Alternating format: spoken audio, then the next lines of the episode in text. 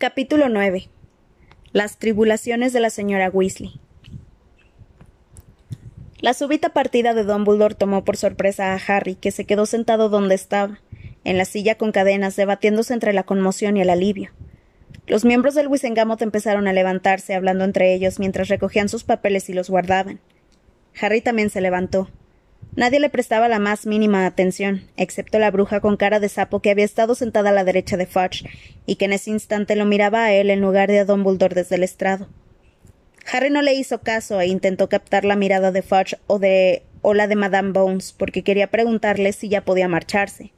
Pero el ministro parecía decidido a hacer caso omiso de Harry, y Madame Bones estaba muy ocupada con su maletín, así que el muchacho dio unos pasos vacilantes hacia la salida, y como nadie lo llamó, echó a andar muy deprisa. Los últimos metros los hizo corriendo. Abrió la puerta de un tirón y casi chocó contra el señor Weasley, que estaba de pie afuera, pálido y con gesto preocupado. Dumbledore no me ha dicho nada. Absuelto, gritó Harry cerrando la puerta tras él. Absuelto de todos los cargos. El señor Weasley sonrió radiante y agarró al chico por los hombros. Eso es fantástico, Harry. Bueno, era evidente que no podían declararte culpable con las pruebas que tenían, pero aún así no puedo decir que no estuviera. Pero el hombre no terminó la frase, porque la puerta de la sala del tribunal acababa de abrirse otra vez. Los miembros del Wisengamot comenzaron a desfilar por ella. ¿Por las barbas de Merlín? exclamó el señor Weasley sorprendido y apartó a Harry para dejarlos pasar. ¿Te ha juzgado el tribunal entero? Claro que sí. Bueno, al menos eso creo, contestó Harry. Uno o dos magos saludaron a Harry al pasar, y otros, entre ellos Madame Bones, dijeron al señor Weasley buenos días, Arthur. Sin embargo, la mayoría esquivó su mirada. Cornelius Fudge y la bruja con cara de sapo fueron de los últimos en abandonar la mazmorra. Fudge se comportó como si el señor Weasley y Harry fueran parte de la pared, pero la bruja, una vez más, miró de arriba abajo a Harry al pasar a su lado. El último en salir fue Percy. Al igual que había hecho Fudge, ignoró por completo a su padre y a Harry, Pasó sin decir nada con un gran rollo de pergamino y un puñado de plumas de repuesto en las manos, con la espalda rígida y la barbilla levantada. Los labios del señor Weasley se tensaron ligeramente, pero aparte de eso no dio señales de haber visto a su tercer hijo. Voy a acompañarte ahora mismo para que puedas contarles a todos la buena noticia, dijo el señor Weasley a Harry, haciéndole señas para que lo siguiera tan pronto como Percy se perdió de vista por la escalera que conducía a la novena planta. Te dejaré en casa aprovechando que tengo que ir a ver ese inodoro público de Bethnal Green. Vamos. ¿Y qué tendrá que hacer con el inodoro? preguntó Harry sonriente. De pronto todo parecía muchísimo más gracioso de lo habitual. Estaba empezando a convencerse de que lo habían absuelto y de que por lo tanto volvería a Hogwarts. Ah, bastará con un encillo antiembrujo, dijo el señor Weasley mientras subían la escalera. Pero el problema no está tanto en tener que reparar los daños causados, sino en la actitud que hay detrás de este acto de vandalismo, Harry. Hay magos que se divierten fastidiando a los muggles, y eso es la expresión de algo mucho más profundo y feo. Y yo personalmente. El señor Weasley se interrumpió a media frase. Acababan de llegar al pasillo de la novena planta y Cornelius Fudge estaba plantado a pocos metros de ellos, hablando en voz baja con un individuo alto que tenía el cabello rubio y lacio y el rostro pálido y anguloso. El individuo se volvió al oír pasos y también interrumpió la conversación. Entrecerró los ojos grises y de fría mirada y los clavó en la cara de Harry. Vaya, vaya, Patronus Potter, dijo Lucius Malfoy con descaro. Harry se quedó sin aliento, como si el aire se hubiera solidificado. Había visto por última vez aquellos ojos de mirada gélida a través de las ranuras de la máscara de un mortífago, y había escuchado también por última vez aquella voz burlándose de él en un obscuro cementerio mientras Lord Voldemort lo torturaba. Harry no podía creer que Lucius Malfoy se atreviera a mirarlo a la cara. No podía creer que estuviese allí en el Ministerio de Magia, ni que Cornelius Fudge estuviera hablando con él cuando solo hacía unas semanas que Harry le había dicho a Fudge que Malfoy era un mortífago. El ministro me estaba contando que te has librado de una buena Potter, comentó el señor Malfoy arrastrando las palabras. Es asombroso cómo te las ingenias para escabullirte de las situaciones comprometidas. Como una culebra, diría yo. El señor Weasley sujetó a Harry por un hombro en señal de advertencia. Sí, afirmó Harry. Es verdad. Se me da muy bien escabullirme. Lucius Malfoy miró al señor Weasley. Mira por dónde estás, Arthur Weasley. ¿Qué haces aquí, Arthur?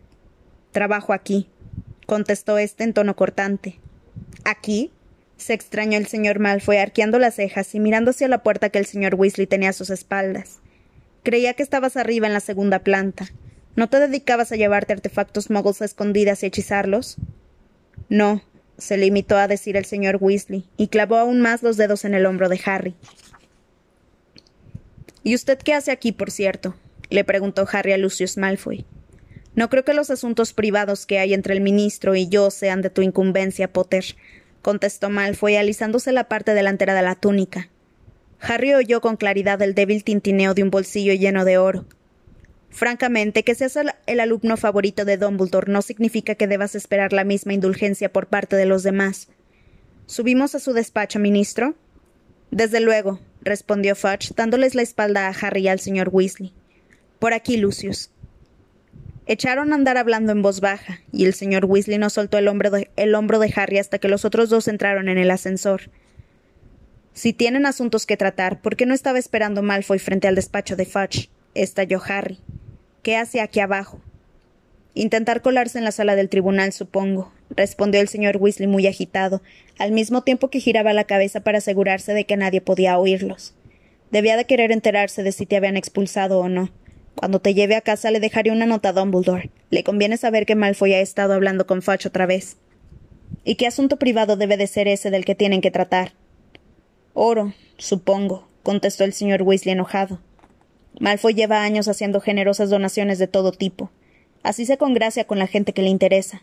Y de ese modo puede pedir favores, retrasar leyes que no le conviene que aprueben. Ah, sí, Lucius Malfoy está muy bien relacionado. Llegó al ascensor que iba vacío, con excepción de una nube de, de memorándum que revolotearon alrededor de la cabeza del señor Weasley, mientras él pulsaba el botón del atrio y se cerraban las puertas.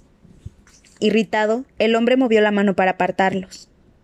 Señor Weasley, dijo Harry lentamente, si Fudge se reúne con mortífagos como Malfoy, si los ve a solas, ¿cómo podemos saber que no le han echado una maldición Imperius? No creas que no se nos ha ocurrido ya, Harry, respondió el señor Weasley en voz baja. Pero Dumbledore cree que de momento Fudge actúa por voluntad propia, lo cual, como también dice Dumbledore, no supone un gran consuelo.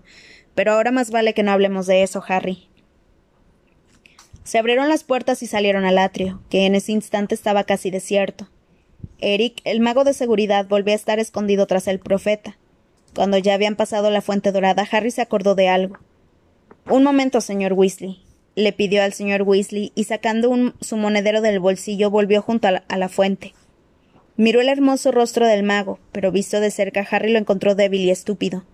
La bruja lucía una sonrisa insulsa de aspirante a reina de un concurso de belleza, y por lo que Harry sabía de los duendes y los centauros, no era nada probable que los pillaran contemplando con tanto em-, embeleso a ningún humano.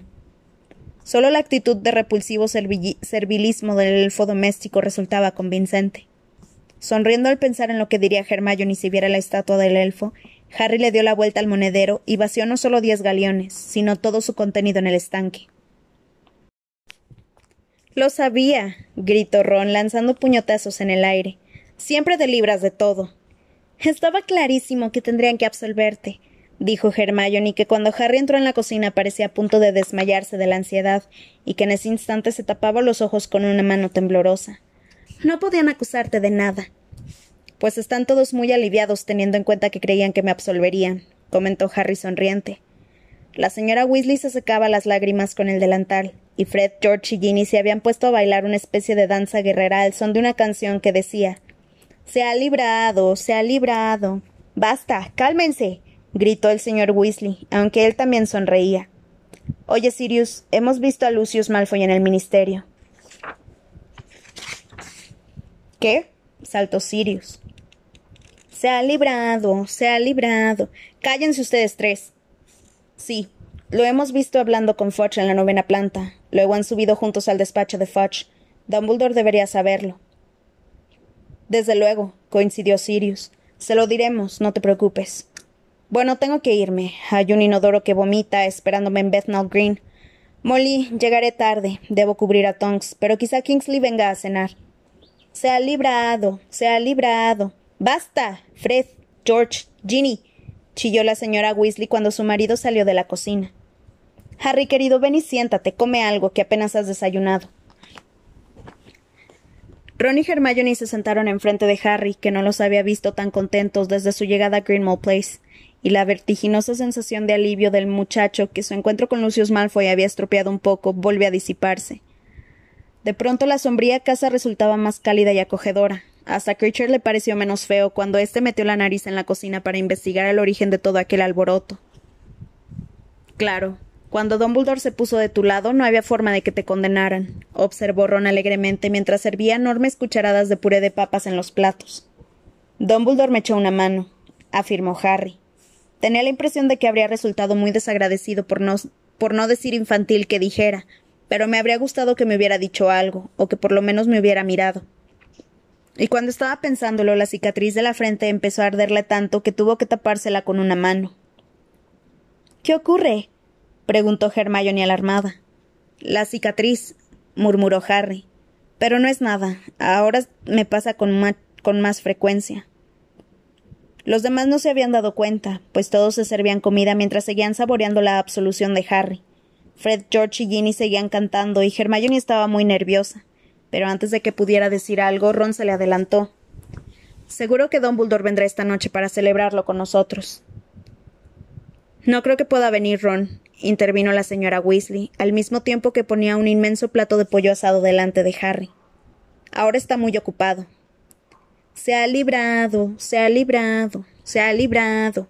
Cállense. rugió la señora Weasley. En los días que siguieron a Harry no se le escapó que en el número 12 de Grimmauld Place había una persona a la que no parecía alegrarle mucho saber que él regresaría a Hogwarts. Al enterarse de la noticia, Sirius interpretó bien su papel expresando su satisfacción, estrujándole la mano y sonriendo encantado como todos los demás. Sin embargo, poco después se mostró más malhumorado y hosco que antes.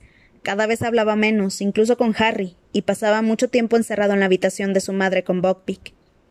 No te sientas culpable, exclamó Hermione con contundencia unos días más tarde, después de que Harry les confesara a Ron y a ella sus sentimientos mientras limpiaban un mohoso armario del tercer piso. Tu lugar está en Hogwarts y Sirius lo sabe. La verdad creo que su actitud es muy egoísta. No seas tan dura, Hermione, dijo Ron con el entrecejo fruncido mientras intentaba arrancarse un poco de moho que se le había pegado en el dedo. A ti tampoco te haría ninguna gracia tener que quedarte encerrada en esta casa sin ninguna compañía. Tendrá compañía, replicó Hermione. Ahora esta casa es el cuartel general de la Orden del Fénix, ¿no? Lo que pasa es que se había hecho ilusiones de que Harry viniera a vivir con él. No, no lo creo, intervino Harry retorciendo su trapo. Cuando le pregunté si me dejaría venir a vivir aquí, no me dio una respuesta clara. Porque no quería hacerse más ilusiones, sugirió Hermione hábilmente. Y seguro que él también se sentiría un poco culpable, porque creo que en el fondo confiaba en que te expulsaran. Así los dos serían unos marginados. No digas tonterías, saltaron Harry y Ron al unísono, pero Hermione solo se encogió de hombros. Como quieran. Pero en parte creo que la madre de Ron está en lo cierto y que a veces Sirius se hace un lío y no sabes si tú eres tú o tu padre, Harry. ¿Insinúas que está tocado de la cabeza? replicó el muchacho acaloradamente. No, solo creo que ha pasado mucho tiempo solo, se limitó a decir Hermione. Entonces la señora Weasley entró en el dormitorio. ¿Todavía no han terminado? preguntó, metiendo la cabeza en el armario. Pensaba que habías venido a decirnos que descansáramos un poco, protestó Ron. ¿Sabes la cantidad de moho que hemos sacado desde que llegamos aquí? ¿No tenían tantas ganas de ayudar a la orden? repuso la señora Weasley. Pues pueden colaborar convirtiendo el cuartel general en un sitio habitable. Me siento como un elfo doméstico, refunfuñó Ron. Mira. Ahora que entiendes lo tristes que son sus vidas, quizás colabores un poco más con el PEDDO sugirió Hermione esperanzada mientras la señora Weasley los dejaba de nuevo solos. Tal vez no sea mala idea demostrar a la gente lo espantoso que es pasarse el día limpiando. Podríamos organizar una limpieza benéfica de la sala común de Gryffindor y todos los donativos irían a parar a la, a la PDDO. Así conseguiríamos hacer conciencia en la gente y al mismo tiempo recogeríamos fondos. Yo estoy dispuesto a pagarte para que dejes de hablar del pedo, masculló Ron con fastidio, pero procurando que solo Harry oyera el comentario. A medida que se acercaba el final de las vacaciones, Harry cada vez fantaseaba más sobre Hogwarts. Estaba ansioso por volver a ver a Hagrid, por jugar al Quidditch, incluso por pasear por los huertos hasta los invernaderos de herbología. Sería un placer salir de aquella polvorienta y mohosa casa donde la mitad de los armarios todavía estaban cerrados con llave, y donde Creature escondido te lanzaba insultos al pasar, aunque Harry no comentaba nada de todo eso cuando Sirius podía oírlo. Lo cierto era que vivir en el cuartel general del movimiento anti-Voldemort no era ni tan interesante ni tan emocionante como Harry se había imaginado antes de pasar por esa experiencia. Aunque miembros de la Orden del Fénix entraban y salían con regularidad, a veces se quedaban a comer o a cenar, y otras solo el tiempo necesario para hablar con alguien en voz baja. La señora Weasley se encargaba de que Harry y los demás no oyeran nada, con orejas extensibles o sin ellas, y nadie, ni siquiera Sirius, creía que Harry necesitara saber nada más de lo que habían contado la noche de su llegada. El último día de las vacaciones, Harry estaba limpiando los excrementos de Hedwig de lo alto del armario cuando Ron entró en su dormitorio con un par de sobres. Han llegado la lista de los libros, anunció, lanzándole una carta a Harry que estaba subido a una silla. Ya era hora. Pensaba que se habían olvidado. Normalmente llegan mucho antes.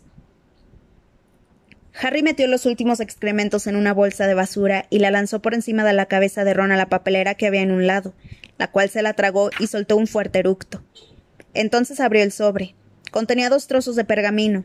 Uno era la nota habitual, que le recordaba que el curso empezaba el primero de septiembre, y en el otro estaban detallados los libros que necesitaría para el próximo curso. Solo hay dos nuevos, comentó leyendo la lista. Libro reglamentario de hechizos quinto curso de Miranda Gorshack y teoría de defensa mágica de Wilbert Slinkhart. Fred y George se habían aparecido al lado de Harry. Él ya estaba tan acostumbrado a que lo hicieran que ni siquiera se cayó de la silla. Nos gustaría saber quién ha elegido el libro de Slinkhart, comentó Fred, porque eso significa que Dumbledore ha encontrado un nuevo profesor de defensa contra las artes obscuras, añadió George. Y ya era hora, por cierto, dijo Fred. ¿Qué quieres decir? le preguntó Harry saltando de la silla. Verás, hace unas semanas captamos con las orejas extensibles una conversación de papá y mamá, le explicó Fred, y por lo que decían, a Dumbledore le estaba costando mucho trabajo encontrar a alguien que estuviera dispuesto a dar esa asignatura este año. Lo cual no es de extrañar, teniendo en cuenta lo que les ha pasado a los cuatro anteriores, apuntó George. Uno despedido, uno muerto, uno sin memoria y uno encerrado nueve meses en un baúl, contó Harry ayudándose con los dedos. Sí, ya te entiendo. ¿Qué te pasa, Ron? le preguntó Fred a su hermano. Ron no contestó, y Harry se dio la vuelta y vio que su amigo estaba de pie muy quieto, con la boca un poco abierta, contemplando la carta que había recibido de Hogwarts. ¿Qué pasa? Insistió Fred, y se colocó detrás de Ron para ver el trozo de pergamino por encima de su hombro. Fred también abrió la boca. ¿Prefecto? dijo mirando la nota con incredulidad. ¿Tú ¿Prefecto? George se abalanzó sobre su hermano menor, le arrancó el sobre que tenía en la otra mano y lo puso boca abajo. Harry vio que una cosa de color escarlata y dorado caía en la palma de la mano de George. No puede ser, murmuró éste en voz baja. Tiene que haber un error, aseguró Fred, arrancándole la carta de la mano a Ron y poniéndola a contraluz como si buscara un filigrama. Nadie en su sano juicio nombraría prefecto a Ron. Los gemelos giraron la cabeza al unísono y se quedaron mirando a Harry. Estábamos seguros de que te nombrarían a ti, exclamó Fred con un tono que sugería que Harry los había engañado. Creíamos que Dumbledore se vería obligado a nombrarte a ti prefecto, dijo George con indignación. Después de ganar el torneo de los tres magos, añadió Fred. Supongo que todo este lío lo ha perjudicado, le comentó George a su gemelo. Sí, repuso Fred. Sí, has causado demasiados problemas, amigo. Bueno, al menos uno de ustedes dos tiene claro cuáles son sus prioridades. Y se acercó a Harry y le dio una palmada en la espalda mientras le lanzaba una mirada mordaz a Ron. Prefecto. El pequeño Ronnie prefecto. Oh, no va a haber quien aguante a mamá, gruñó George, poniéndole la insignia de prefecto en la mano a Ron como si pudiera contaminarse con ella. Ron, que todavía no había dicho nada, tomó la insignia, se quedó mirándola un momento y luego se la mostró a Harry. Parecía que le pedía una confirmación de su, autenticidad. Harry la tomó. Había una gran P superpuesta en el león de Gryffindor. Había visto una insignia idéntica en el pecho de Percy en su primer día en Hogwarts. En ese momento la puerta se abrió de par en par y Hermione irrumpió en la habitación con las mejillas coloradas y el pelo por los aires. Llevaba un sobre en la mano. ¿Ustedes también? Vio la insignia que Harry tenía en la mano y soltó un chillido. Lo sabía, gritó emocionada blandiendo su carta. Yo también, Harry, yo también. No, se apresuró a decir Harry y le puso la insignia en la mano a Ron. No es mía, es de Ron. ¿Cómo dices? El prefecto es Ron, no yo. ¿Ron? Se extrañó la chica y se quedó con la boca abierta. Pero. ¿Estás seguro? Quiero decir. Se puso muy, muy roja cuando Ron la miró con expresión desafiante. El sobre va dirigido a mi nombre, afirmó él. Yo. balbuceó Hermione muy apabullada. Yo. bueno. Vaya. Felicidades, Ron. Es totalmente inesperado, acabó George haciendo un movimiento afirmativo con la cabeza. No, dijo Hermione ruborizándose aún más. No, no es nada inesperado. Ron ha hecho cantidad de. Es verdaderamente. La puerta que había a su espalda se abrió un poco más y la señora Weasley entró en la habitación cargada de ropa recién planchada. Ginny me ha dicho que por fin han llegado las listas de libros, comentó, echando un vistazo a los sobres, mientras iba hacia la cama y empezaba a ordenar la ropa en dos montones. Si me las dan, iré al callejón de Agón esta tarde y les compraré los libros mientras ustedes hacen, el equipaje.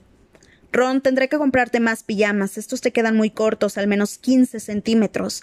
No puedo creer que hayas crecido tanto. ¿De qué color los quieres? Cómpraselos rojos y dorados para que hagan juego con su insignia, dijo George con una sonrisita de suficiencia. ¿Para que hagan juego con qué? Preguntó la señora Weasley distraída mientras doblaba unos calcetines granates y los colocaba en el montón de ropa de Ron. Con su insignia, respondió Fred como quien quiere liquidar un asunto desagradable cuanto antes. Su preciosa y reluciente nueva insignia de prefecto. Las palabras de Fred tardaron un momento en llegar al, al cerebro de la señora Weasley, pero fulminaron su preocupación por los pijamas de su hijo. Su. Pero si. Ron, tú no. Ron le enseñó la insignia y la señora Weasley soltó un chillido muy parecido al de Hermione. No puedo creerlo. Oh, Ron, qué maravilla. Prefecto, como todos en la familia. ¿Y quiénes somos Fred y George? ¿Y quiénes somos Fred y yo, los vecinos de enfrente? preguntó George indignado cuando su madre lo apartó de un empujón y se lanzó a abrazar a su hijo menor. Ya verás cuando lo sepa tu padre. Ron, estoy tan orgullosa de ti, qué noticia tan fabulosa. Quizá acabe nombrándote delegado como a Percy. Ese es el primer paso. Oh, qué gran noticia en medio de todos estos problemas. Estoy encantada. A espaldas de su madre, Fred y George se pusieron a fingir que vomitaban, pero la señora Weasley no se dio ni cuenta porque estaba abrazada a Ron. Le cubría la cara con besos. Ron estaba más colorado que su insignia. Mamá, no, mamá, contrólate, balbuceó intentando apartarla. La señora Weasley lo soltó y casi sin aliento dijo Bueno, ¿qué quieres que te regalemos? A Percy le regalamos una lechuza, pero tú ya tienes una, claro. ¿Qué quieres decir? preguntó el chico que no podía dar crédito a sus oídos. Mereces una recompensa por esto, afirmó la señora Weasley con cariño. ¿Qué te parece una túnica de gala nueva? Nosotros ya le hemos comprado una, dijo Fred con amargura, como si lamentara sinceramente tanta generosidad. O un caldero nuevo. El de Charlie está tan viejo que está agujereándose. O una rata nueva. Siempre te gustó Scavers. Mamá, aventuró Ron esperanzado. ¿Pueden comprarme una escoba? El rostro de la mujer se ensombreció un poco, pues las escobas eran caras. No hace falta que sea muy buena, se apresuró a añadir Ron. Me conformo con que sea nueva. La señora Weasley vaciló, pero acabó sonriendo. Claro que sí, hijo mío. Bueno, será mejor que me dé prisa si también tengo que comprar una escoba. Ya los veré más tarde.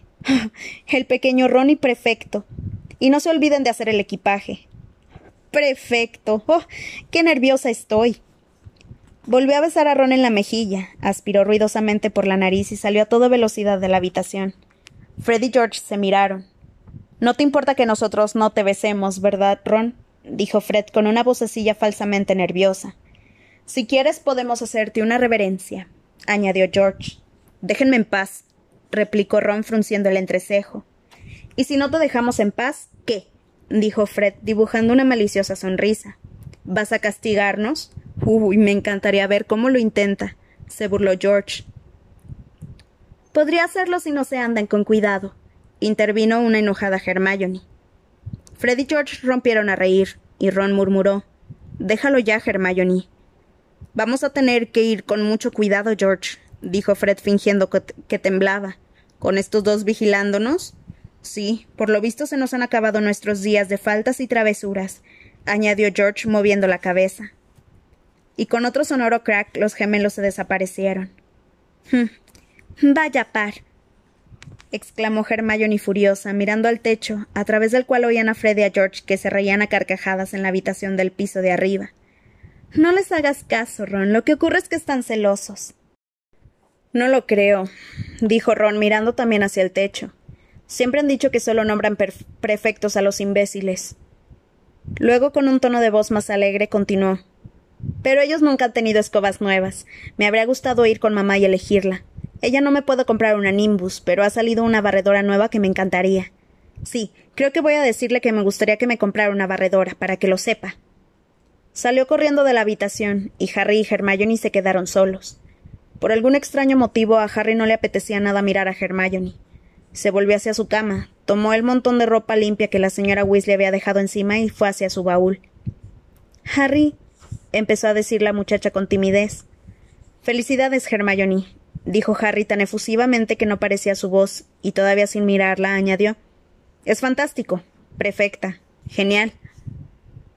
Gracias, contestó Hermione. Este.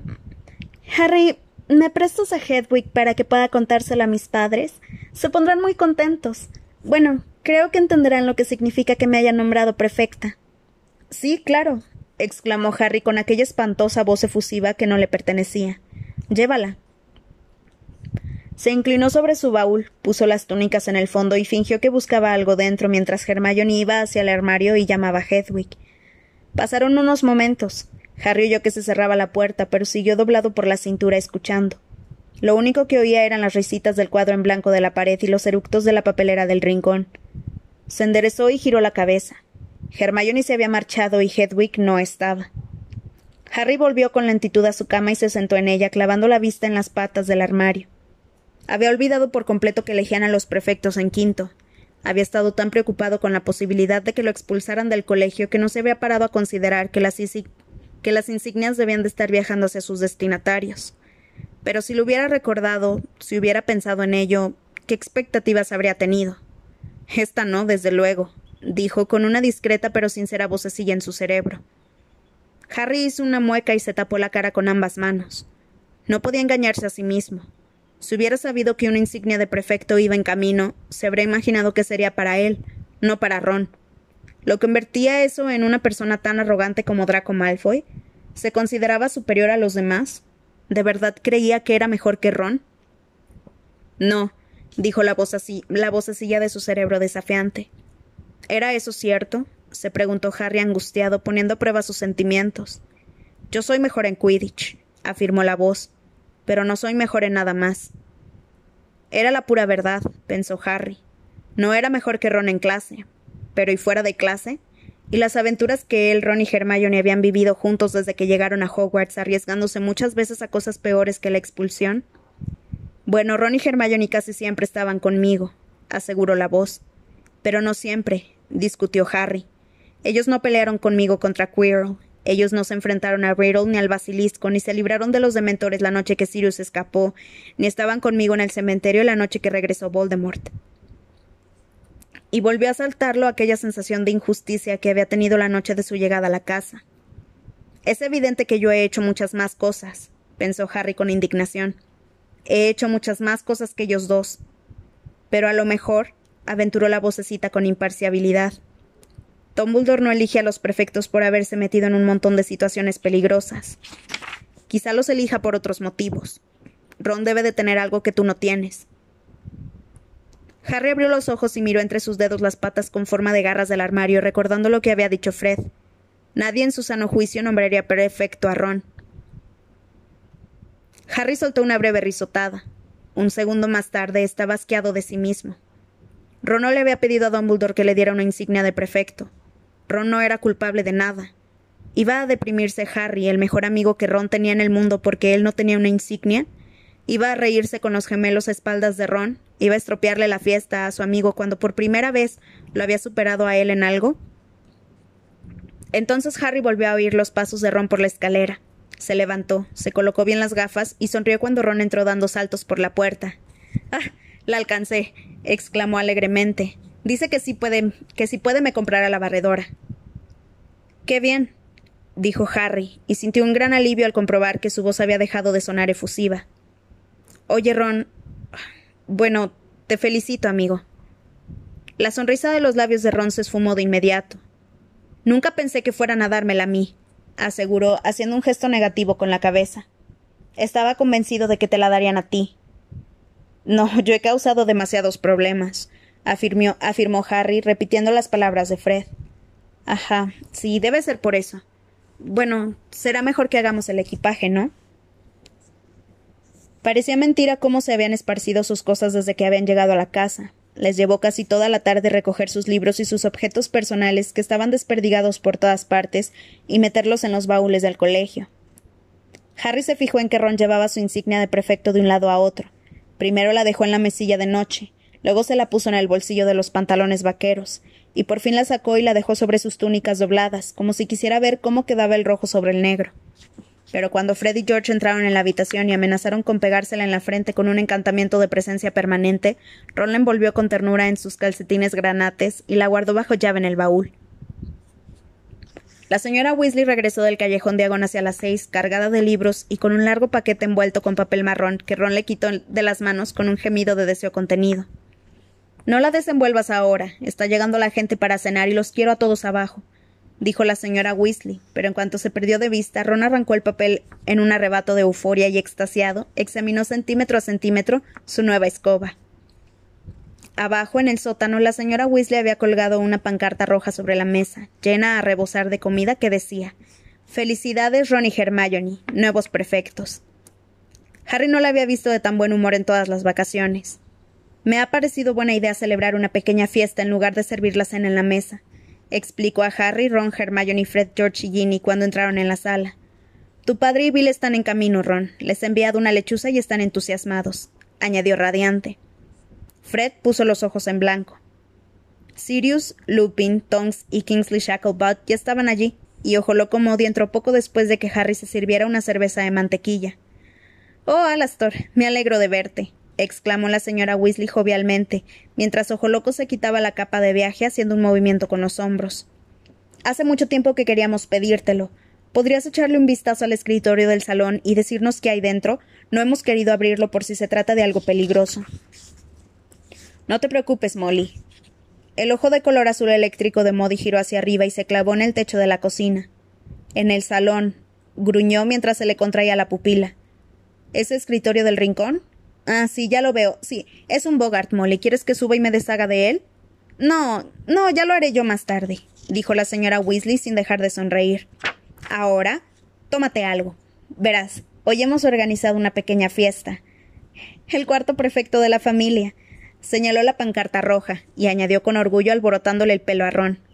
Ah, ¿con qué prefecto? gruñó Modi observando a Ron con su ojo normal mientras el mágico giraba y se quedaba mirando hacia la sien. Harry tuvo la desagradable sensación de que lo contemplaba a él, y fue hacia donde estaban Sirius y Lupin. Bueno, felicidades, dijo Modi fulminando a Ron con su ojo normal. Las figuras de autoridad siempre atraen problemas, pero supongo que Dumbledore cree que tú puedes soportar cualquier embrujo, porque si no, no te habría nombrado a ti.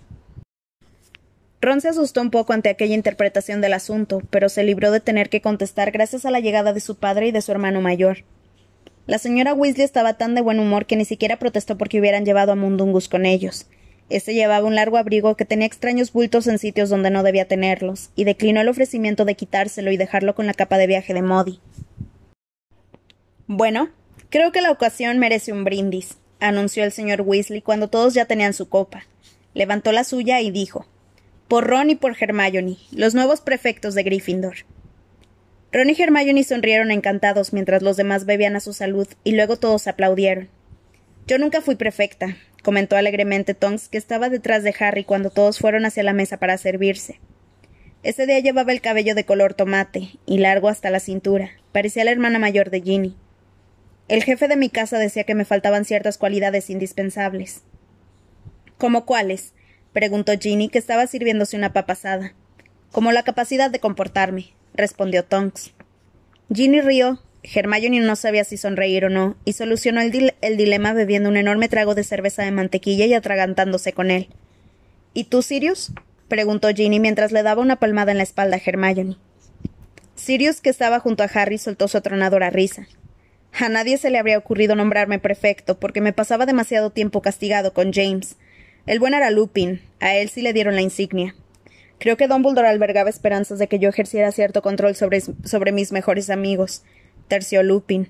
Ni qué decir tiene que fracasé estrepitosamente. Harry se animó al descubrir que su padre tampoco había sido prefecto, y entonces la fiesta empezó a resultar más agradable. Se llenó el plato y de pronto todo el mundo parecía mucho más simpático.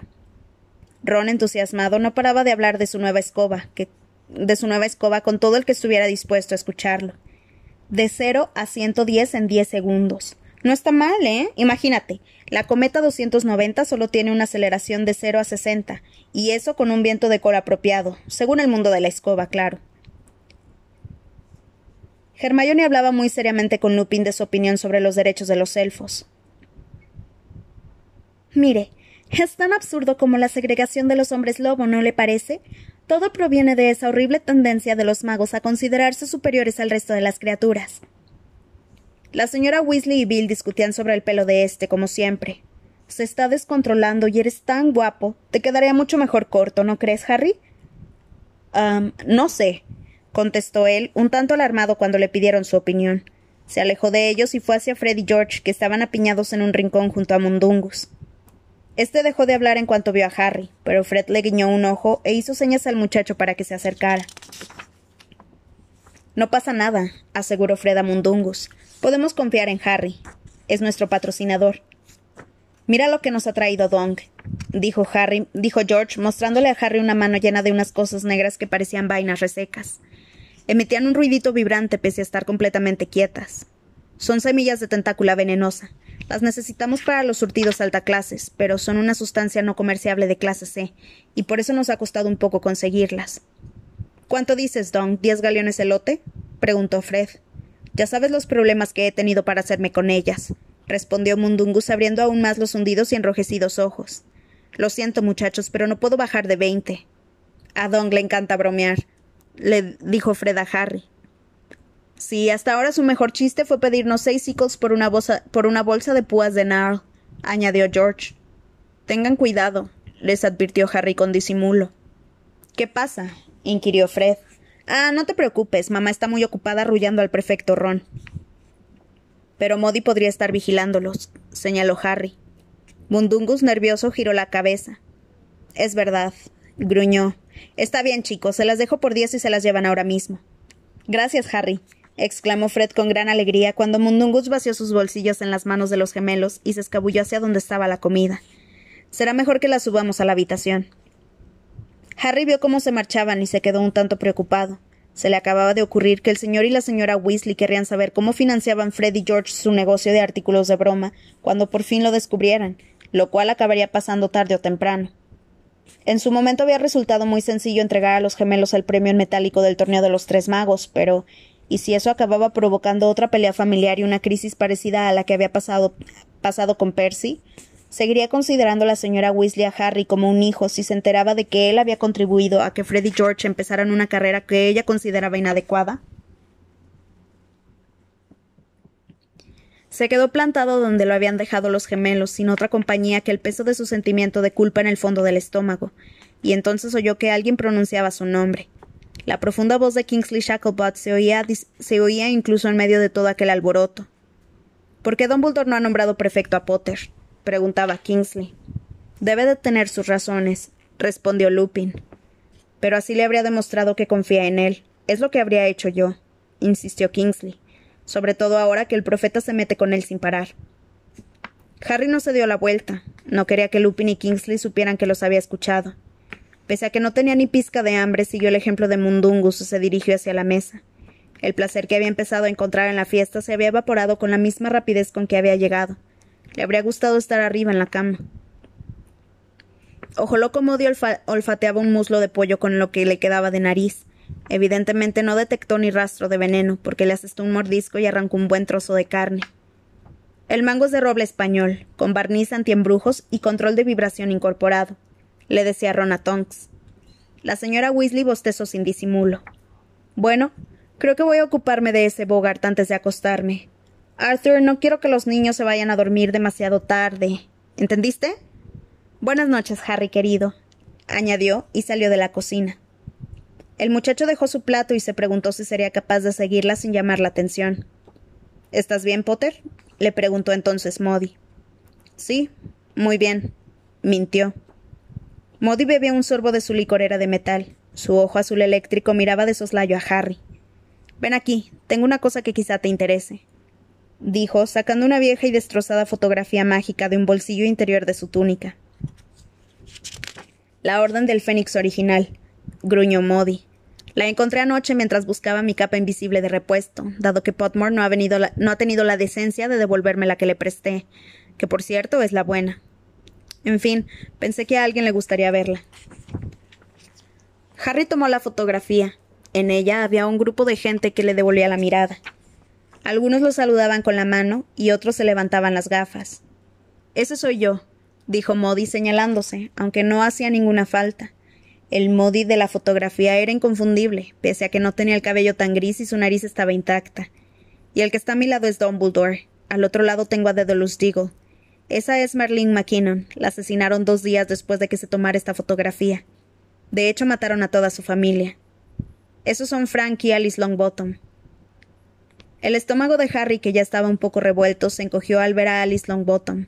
Su cara redonda y simpática le resultaba muy familiar, pese a que no la conocía, porque era la viva imagen de su hijo Neville.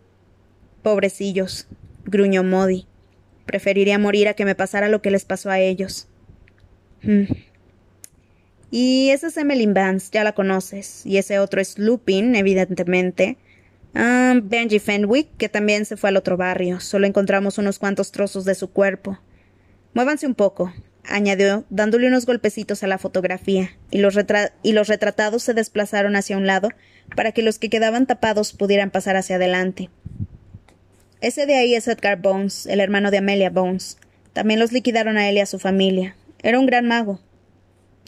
¿Starkey Spotmore? ¡Wow! ¡Qué joven estaba! Ah, Caradoc Dearborn, que murió seis meses después de la foto. Nunca encontramos su cadáver. Hagrid, por supuesto, está igual que siempre. Elfias Dodge, también lo conoces. No me acordaba de que antes solía llevar ese ridículo sombrero.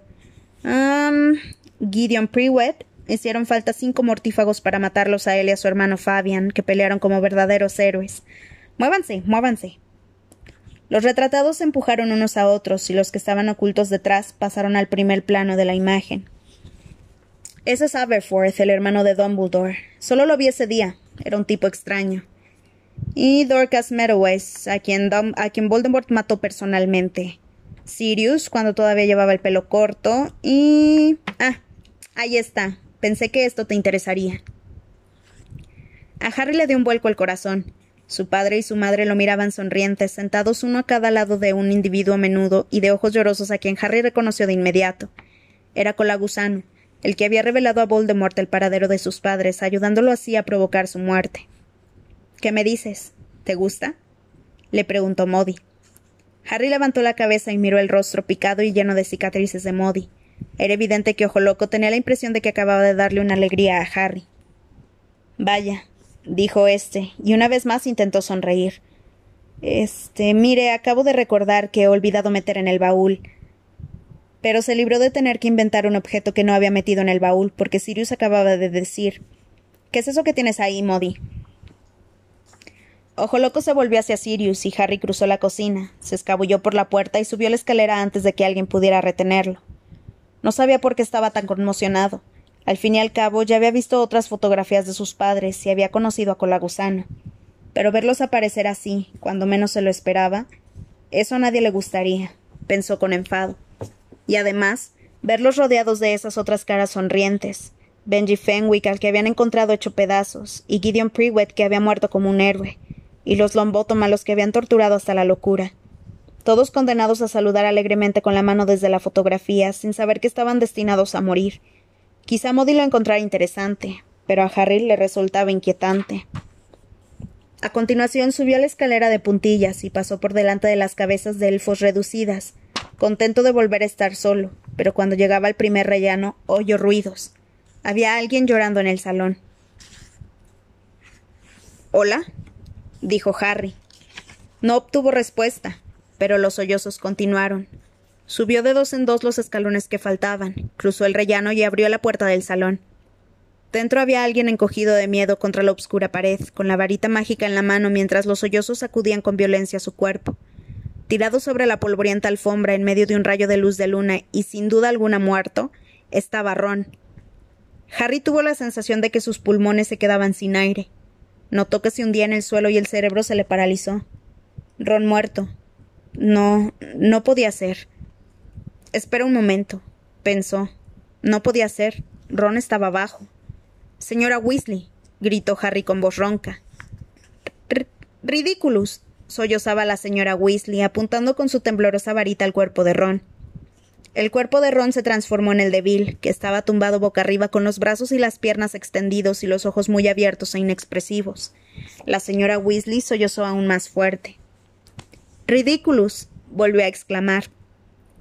El cuerpo del señor Weasley sustituyó al de Bill, llevaba las gafas torcidas, y un hilillo de sangre resbalaba por su cara. No, gimió la señora Weasley. Ridículos, ridículos.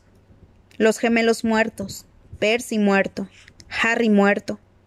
Salga de aquí, señora Weasley, gritó Harry contemplando su propio cuerpo sin vida que yacía sobre la alfombra.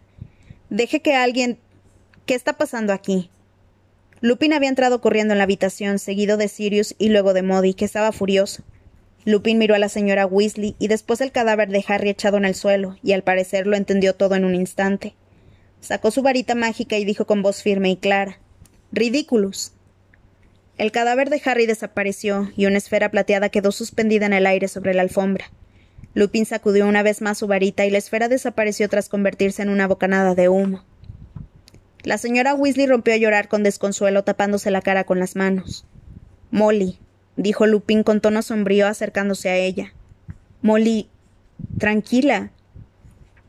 La mujer se abrazó a Lupin y lloró a lágrima viva sobre su hombro. Solo era un Bogart, Molly, susurró Lupin para tranquilizarla mientras le acariciaba la cabeza. Solo era un estúpido Bogart. Los veo muertos continuamente, gimió la señora Weasley sin separarse con Lupin continuamente, todos los días, sueño con ellos. Sirius se quedó mirando el trozo de alfombra en el que había estado tumbado el Bogart adoptando la forma del cuerpo de Harry. Modi, por su parte, observaba al muchacho que esquivó su mirada.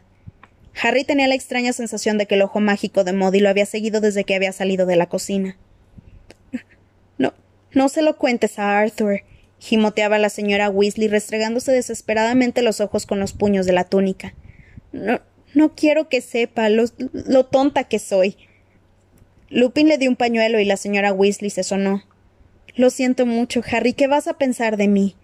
dijo con voz temblorosa. Ni siquiera soy capaz de librarme de un Bogart. No diga tonterías, contestó Harry intentando sonreír. Es que estoy tan preocupada, añadió ella, y las lágrimas volvieron a brotar de sus ojos. La mitad de la familia está en la orden.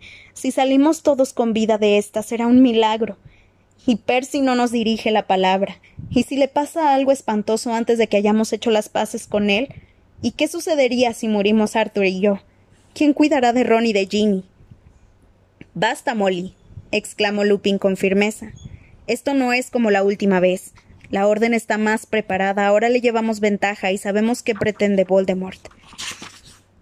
La señora Weasley soltó un grito ahogado al oír este nombre. Vamos, Molly, ya va siendo hora de que te acostumbres a oír su nombre.